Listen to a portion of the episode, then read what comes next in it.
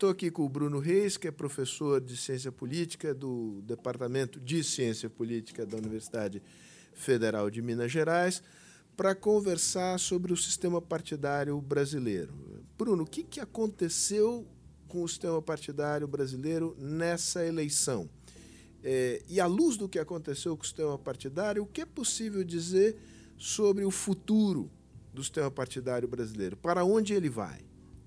Eu lembro que no, no, início do ano eu cometi um exercício provocado por você mesmo no, no, no artigo para ver o que, que vai acontecer e acho que eu, taticamente, eu tive a cautela de ser mais ou menos exaustivo com as possibilidades. Podem ir PT e PSDB, pode ir um deles para o segundo turno, pode não ir nenhum deles. E eu meio explorei, eu explorei um pouco as condições. Aconteceu um cenário intermediário. De, nesse enquadramento, o que houve é um cenário intermediário, porque um deles foi, o outro não. E do ponto de vista da polarização presidencial, até que o que houve não foi completamente um maremoto. Só que embaixo disso o que aconteceu teve muito mais alcance do que a gente estava conseguindo imaginar, seja no Congresso, principalmente Câmara dos Deputados, seja nos governos estaduais, em que um monte de cara nova, de partidos que mal existiam até recentemente, mostraram a cara, produzindo uma fragmentação geral que agora está numa espécie de, de, de, de, limbo, né? em que todo mundo também espera o efeito da cláusula de barreira, eles vão se reagrupar, vai haver fusões ou não vai. A gente está exatamente nesse momento. Agora, a, a, a, sensação que dá forte é que não tem volta. A gente não tem clareza exatamente do que acontece, mas o sistema polarizado, PT de um lado, PSDB do outro, MDB e, e PFL depois DEM como pivôs, etc., isso parece ser um capítulo Ou passado. Seja, no passado, nas disputas presidenciais, havia uma bipolaridade. De um lado uhum. PT, de outro lado PSDB.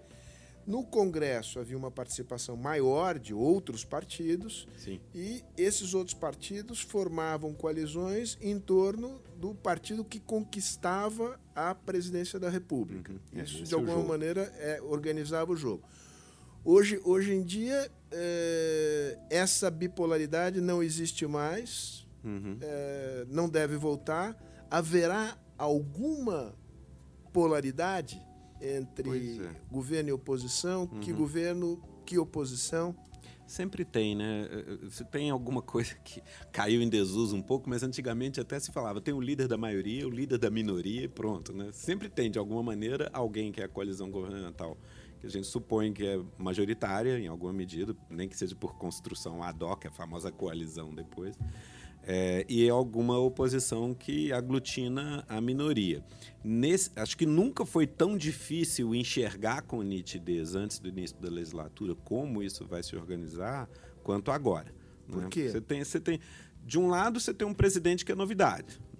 Ele, ele vem, ele meio como se caísse de paraquedas no meio do Planalto, vem lá de longe, lá do, do, do fundo do plenário da Câmara, para cair direto no Planalto sem muita mediação. Né? A turma dele tem muita gente sim, próxima, não próxima, mas aliada a ele, que está indo para os governos estaduais, mas essa, essas pessoas, tipicamente, elas ainda não estão no poder, elas não passaram por uma etapa de prefeituras e depois governo de Estado e finalmente a presidência, como foi mais ou menos o caso, principalmente do PT, que vem de fora também, mas toma aí uma década, Vai duas... fazendo o seu caminho por dentro, um caminho né? por dentro, é. O Bolsonaro, ao sabor de uma crise, cai, pula todas as etapas e vai direto do, do, do, de um deputado meio bloco do eu sozinho na Câmara para virar o presidente, presidente lá no Planalto. E do outro lado, a fragmentação, né? que na hora que a gente olha, tenta desenhar as bancadas do, do Congresso, é impressionante, né? parece não aglutinar em lugar nenhum. melhor, assim, quantos Bom, partidos na Câmara? Parece que tem, a, a, na, nos primeiros dias, no noticiário, falava de 30 partidos na Câmara, maior bancada do PT com 56, que é pouco mais de 10%, algo em torno de 11% tudo isso é, é tipo Senado, assim, recorde 22, mundial. 22 uhum. partidos. É. Pois é, e o Senado, que é uma casa Câmara Alta, eleição majoritária, 27 estados, três senadores cada um, cada um deles tem que ganhar uma eleição majoritária, e ainda assim são 22 partidos. Quer dizer, tudo isso, há muito tempo que o Brasil é campeão mundial de fragmentação parlamentar. é, e de número de partidos efetivos, que é o indicador que a gente usa para aproximar, para estimar mais ou menos os partidos são relevantes. É, e o Brasil é campeão mundial disso. A questão é, continuou crescendo. Né? Essa tendência, quer dizer, se acentuou se a acentuou agora. E, e, e, inclusive, eu diria, deu um salto. É até difícil a gente interpretar, a gente fala, é, é, é, é comum, digamos, sei lá, tem no Brasil, antes tinha uns, uns 10 partidos representados, mas como tem um monte que tem dois, três deputados, tem uma fórmula que faz o cálculo de partidos efetivos, tem uns cinco. Aí você imagina, tem uns dois mais pra, à direita. Para traduzir, uhum. os que realmente têm é, importância. Os que mais ou menos contam. Essa fórmula que a gente usa hoje em dia, ela está dando 16 partidos efetivos. Eu nem sei interpretar exatamente o que significa isso. Quer dizer, porque normalmente dá 5, 6, você imagina, tem três mais ou menos à esquerda, três mais ou menos à direita, e você mapeia. Agora, como mapear um legislativo em que, em princípio, o, o, o, cálculo tradicional que você faz te dá um resultado que tem 16 partidos mais ou menos relevantes. Se tem 16 partidos relevantes, a sensação que está é que não tem nenhum decisivo. Né? A maior bancada tem 11%. É, isso são números sem paralelo internacionalmente. Então, você tem o desafio desse presidente é, outsider, digamos assim, é, tudo bem, eu ele é gosto, é deputado há 20 anos. Eu gosto dessa é imagem é, que ele veio do fundo do ele plenário. Veio do fundo do plenário. Caiu de paraquedas. De paraquedas, foi, eleito, foi voto né? popular, né? né? tudo deu bem. um salto de um várias salto etapas e caiu na cadeira da presidência da, presidência, da sem muita mediação. Isso é um choque no sistema pode acontecer de tudo, inclusive nada. Aquela coisa porque por falta de capacidade operacional, Agora, o governo não, fica não paralisado. faltará uma uhum. agenda importante de assuntos. Quer dizer, o, o governo terá muito o que fazer, o, o, Congresso terá muito o que fazer no, no início da próxima uhum. legislatura. É, o governo consegue organizar uma maioria nesse cenário de tamanha fragmentação? Olha, é, de um modo geral, a gente presume que governos conseguem organizar suas maiorias. Presidentes têm recursos para isso. Só que, que recursos? Desde emenda orçamentária até nomeações, inclusive, eventualmente, a popularidade, quando é o caso. Essa é a pauta, foi aprovada na eleição e tem que ser aprovada. Agora, é, é, um mix desses recursos todos que normalmente é usado. A questão é que um plenário com 30 partidos, sendo que o, o partido do presidente é o segundo maior, talvez se torne o maior com adesões que vem por aí, mas vai ficar pouco acima de 10%, mas que a maior parte dessa bancada está no primeiro mandato, é, não é trivial isso. Eventualmente o público pode imaginar, falar, ah, eu vou eleger vereador, vou eleger deputado, vou lá defender minhas bandeiras, votar a favor das minhas causas e tudo vai funcionar. Não, os deputados não são iguais ali dentro, tem os que sabem se mover, sabem o caminho das pedras, a curva de aprendizagem é penosa e então a principal base orgânica do presidente, que é o partido dele, é uma bancada de gente que vai aprender a ser deputado agora